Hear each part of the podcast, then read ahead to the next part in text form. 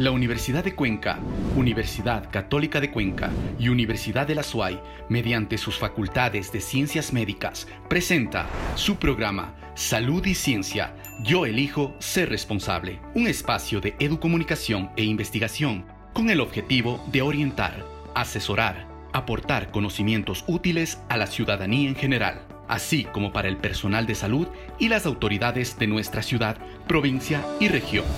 Empezamos.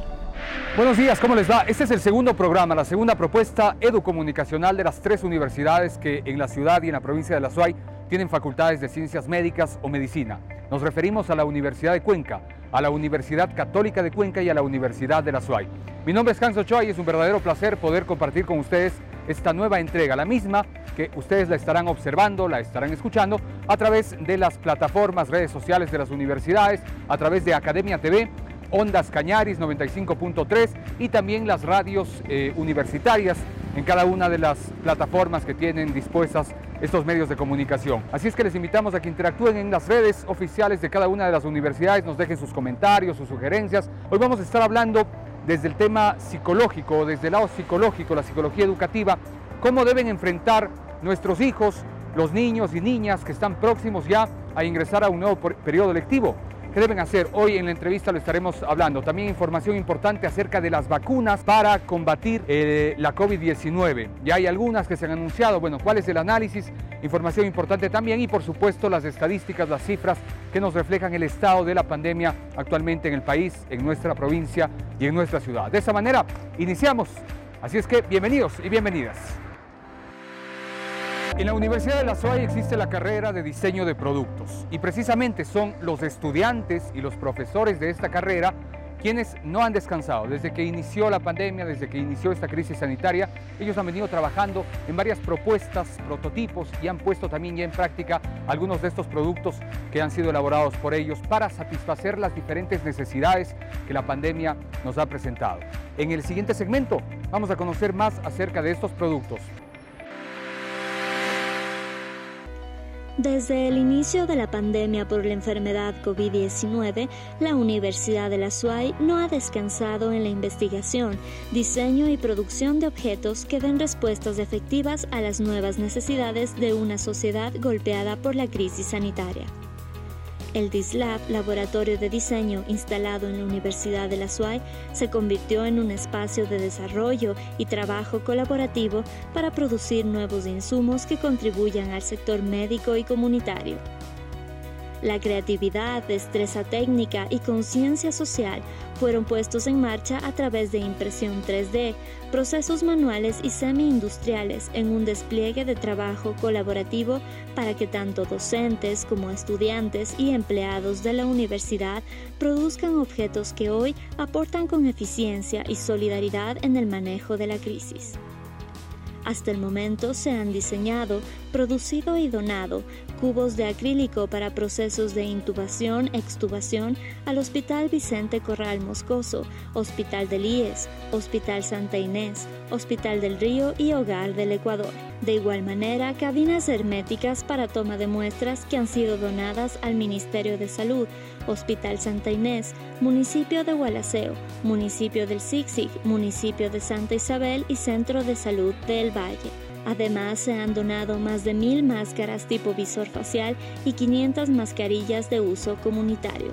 Hoy se diseñan en los laboratorios de la Universidad de la SUAY artefactos para la bioseguridad del campus, como son lavamanos, dispensadores de alcohol y gel, con innovadores sistemas que incluyen sensores y paneles solares.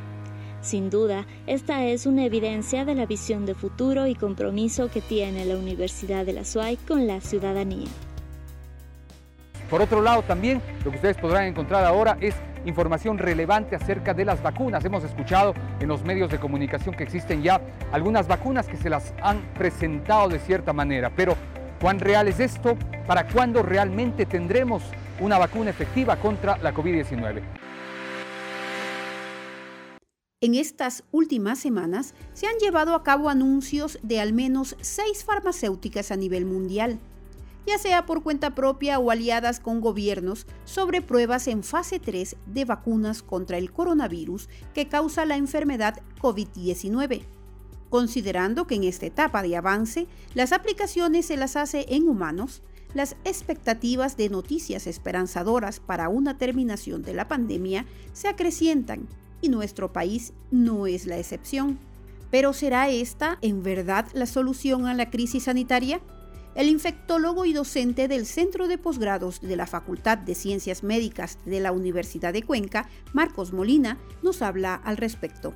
Se sabe que esta vacuna genera inmunidad, es decir, genera protección. Es muy efectiva con, con dos vacunas, la una que se pone el día cero y la otra que me parece que es al, al mes o a los dos meses, la inmunidad es más del 95% de efectiva. Esta va a ser una solución para controlar la pandemia. Sin embargo, adicional a esto están todas las otras medidas, ¿no? Mientras, ¿qué hacer mientras llegue la vacuna? Como todos sabemos, pues nos tenemos que seguir cuidando. Una vez que la población, sobre todo los grupos de riesgo, estén inmunizados, pasará toda esta pandemia y seguramente seguiremos viendo COVID, pero ya en menor proporción, casos aislados, por ahí tal vez pacientes que no se vacunaron uno que otro caso seguramente se volverá a ver, pero ya no con, este volumen importante ni con saturación de hospitales a nivel mundial. Entonces va a ser parte de la solución, va a ser una parte importante de la solución a esta pandemia.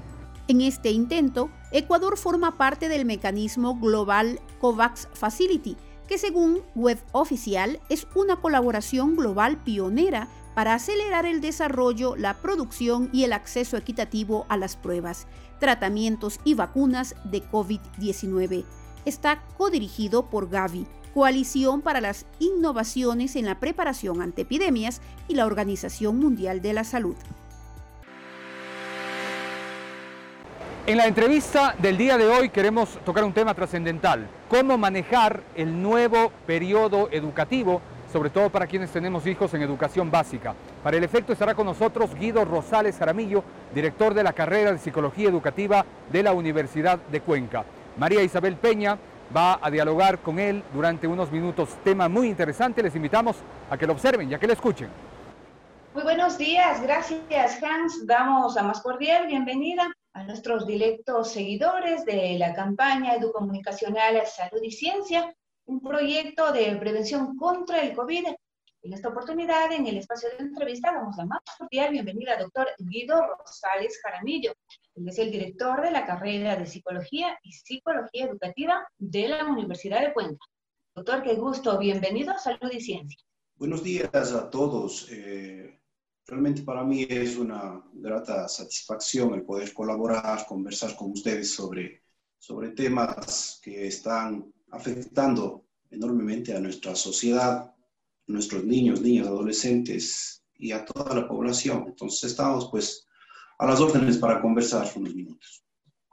Precisamente, doctor, usted, como bien lo ha señalado, un tema muy importante con esta modalidad de la virtualidad que nuevamente se va a retomar. Eh, doctor, ¿cuáles serían las principales recomendaciones? ¿Cómo distribuir este tiempo para que sea de calidad y no descuidar el aprendizaje? Bueno, ante todo hay que eh, tener claridad en cuanto a los roles que nosotros cumplimos dentro de lo que es la familia. Esto no, no se puede dejar de lado, no se puede confundir porque a lo mejor esto puede generar una serie de ansiedades, eh, confusiones, frustraciones, cambios de humor. Entonces, yo creo que ante todo la primera recomendación es tener claro nuestros roles. Eh, muchas veces se escucha que ahora los padres tienen que asumir los roles de, docentes. No es tanto así. Una cosa es el rol del docente y otra cosa es el rol del padre de familia. Entonces, eh, primera cosa, el, mantener nuestros roles. Aparte de eso, también generar un ambiente adecuado de bienestar emocional dentro de la familia. A lo mejor también bajar un poco estas preocupaciones que eh, a lo mejor nosotros podemos decir eh, de manera pues, muy superficial acá eh, que, que, no tengamos emociones negativas, bajar un poco estos sentimientos y estas emociones que pueden perjudicar de frustración, de ansiedad, de angustia. Pero bueno, hay que hacer lo posible porque esto va a incidir directamente en el bienestar de la familia, en el clima familiar y también en los resultados de aprendizaje de nuestros niños, niñas y adolescentes. Doctor, la distribución del tiempo, recordando que eh, los niños no pudieron salir a sus vacaciones habituales. ¿Cómo ir compensando esto? Lo decía en la distribución del tiempo, estudiando, pero también un poco de diversión, como para compensar que no hubieron esas vacaciones, doctor. Bueno, es complicado aquello porque son tiempos que no se pueden recuperar. Entonces, eh, lo que sí se recomienda muchas veces es más bien eh, buscar organizar el tiempo dentro de casa, optimizar ese tiempo. Entonces, eh, mi recomendación, digamos, sería primeramente organizar el tiempo. Y, obviamente en ese tiempo habrá espacios de recreación, ¿no es cierto?, de, actividades lúdicas, de, convivencia, ¿no es cierto?, un poco más, a lo mejor, informal. Eh, esto sí ayuda muchísimo, muchísimo el establecer, como digo, un horario, una organización dentro de casa, esto también ayuda muchísimo, es cuestión de que los padres también eh, de alguna manera eh, eh, apoyen y, reconozcan que estos tiempos también son importantes. Sin embargo, también debe priorizar también la salud mental, el bienestar de, sus, de su familia, de sus niños, de sus, de sus hijos, y tienen que buscar estos espacios. No es, no es fácil, ¿no? No es fácil. Doctor, ¿qué criterio le merece que, sobre todo ahora, en esta emergencia sanitaria, las muestras del cariño de los padres hacia los niños, ¿qué tan importante es? Las muestras de cariño, no porque ahora estemos en una emergencia, tienen que ser importantes y prioritarias todo el tiempo. En, las muestras de cariño, eh, de afecto a los niños, que son personas de información, pues son totalmente importantes, ¿no? Esto de la inteligencia emocional, de las habilidades blandas, eh, se logra únicamente a través de esto, ¿no? de, del, contacto, del contacto saludable, positivo con las personas que están alrededor nuestro. Nuestros hijos, obviamente, nuestros eh, niños, niñas, adolescentes, pues son personas que, que, requieren estos, estos elementos para poder conformar, digamos que, un, adecuado desarrollo, desarrollo en su, en su vida. Entonces, eh, no se puede dejar de lado. Ahora, eh, si bien es cierto, eh, son importantes, nosotros tenemos que priorizar aquello, pero digamos que la situación misma a veces complica muchísimo estas muestras de cariño porque se mezclan una, cantidad de sentimientos, emociones. No estamos hablando de que los niños, niñas y adolescentes en su mayoría y por ley tienen que estar en un sistema educativo.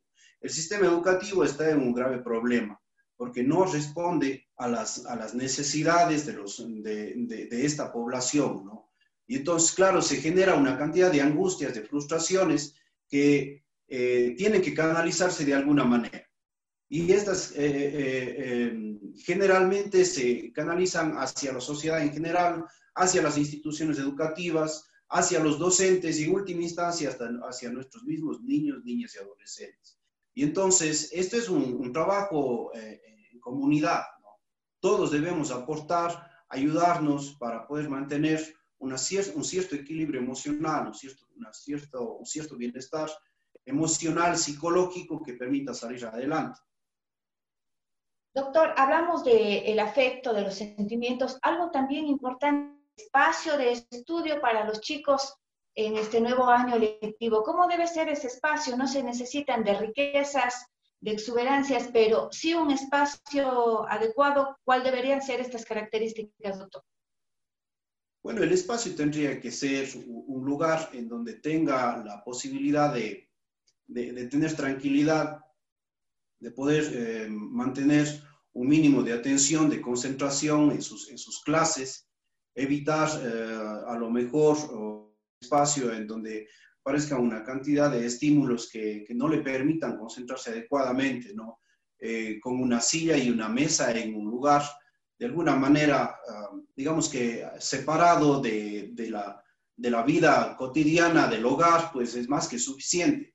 Sin embargo, ustedes conocen muy bien que, que nuestra realidad mm, a veces no permite aquello, ¿no?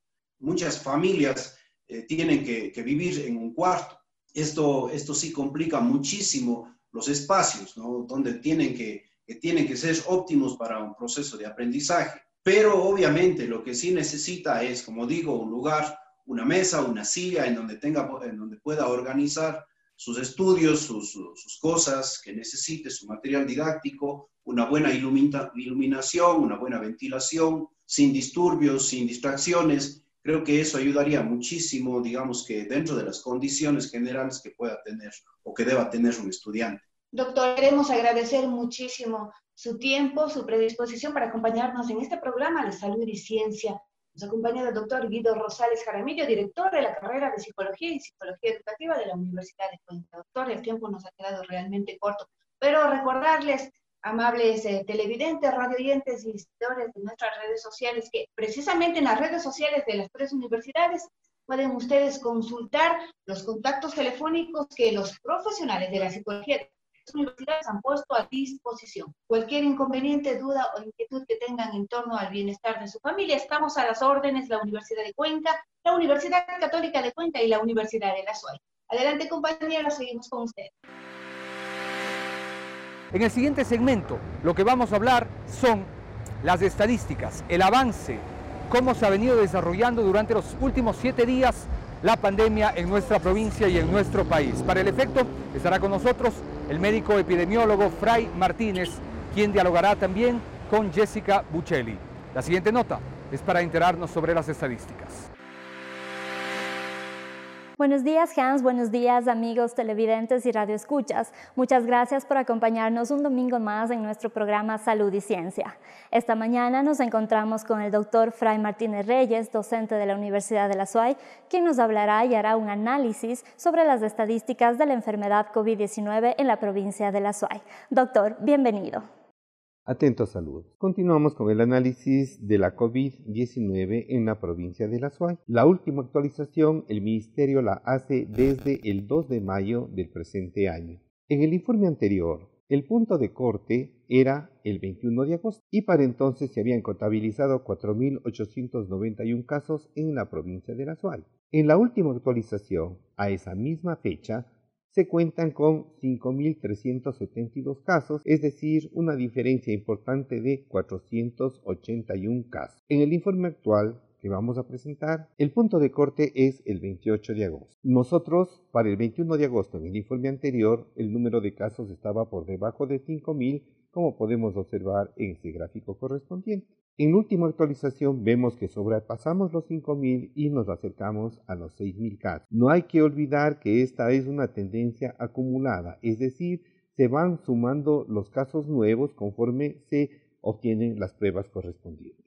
Luego de la actualización, el promedio de casos en el periodo de semáforo amarillo en la provincia de La Suay es de 49.4. En el informe anterior habíamos señalado que era 44.5, es decir, 5 puntos más a partir de los casos que se incorporaron a las estadísticas. Un aspecto importante, el periodo de incubación del coronavirus es de hasta 14 días, con un promedio de 5 a 6 días. Si nosotros tomamos en cuenta los feriados y particularmente el feriado del 8, 9 y 10 de agosto y contamos 14 podemos obtener un promedio durante ese periodo y ese promedio fue de 54.6 casos por día, es decir, más que lo que teníamos en todo el promedio del periodo de semáforo amarillo. Es decir, este feriado sí influyó en el incremento de casos, los habitantes disminuyeron su nivel de precaución. El total de fallecidos en la provincia de La Suay es de 118. Se denomina tasa de letalidad cuando se divide el número de fallecidos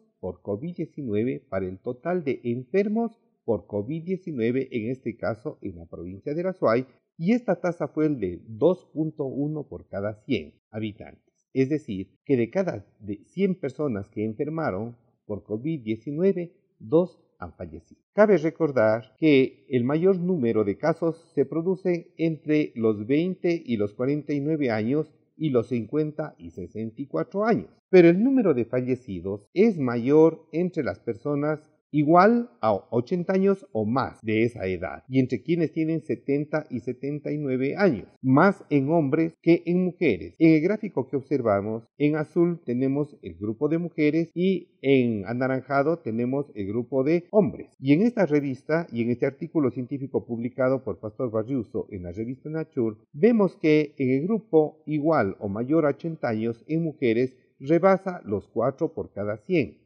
En cambio, en los hombres casi es de 12 por cada 100 personas que han enfermado en ese grupo en particular. Las personas, como habíamos señalado, las personas que más tienen probabilidad de contagio están entre los 20 y los y los 59 años. Ellos deben extremar precauciones para que evitar contagio por cuanto si toman contacto con personas eh, mayores a 60, a 65 años, la probabilidad de mortalidad en ese grupo de adultos mayores y ancianos es mucho más alta. Muchas gracias, doctor, por su valiosa intervención que de seguro será de gran ayuda para la ciudadanía.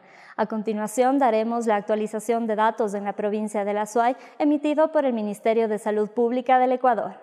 5.483 casos positivos, 3.917 casos recuperados, 118 fallecidos. De esta manera finalizamos nuestro segmento. Continuamos contigo, Hans. Muchas gracias.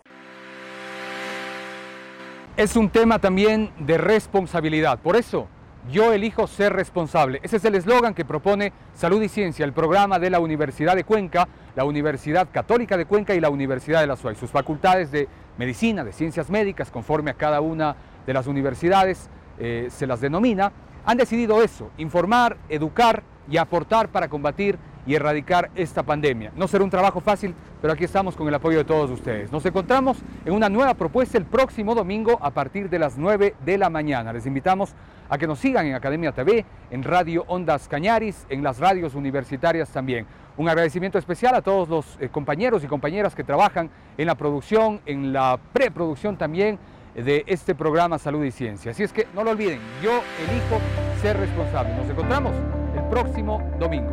Gracias.